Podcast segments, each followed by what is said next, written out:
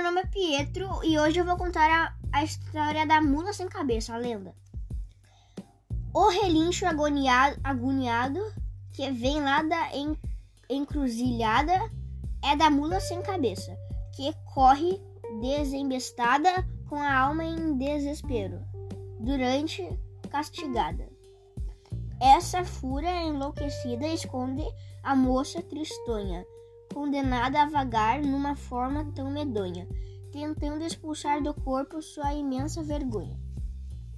Carregando a penitência, carregando a penitência para que nunca mais esqueça que a paixão por um padre lhe fez perder a cabeça, pois pois por amor proibido não há quem não enlouqueça.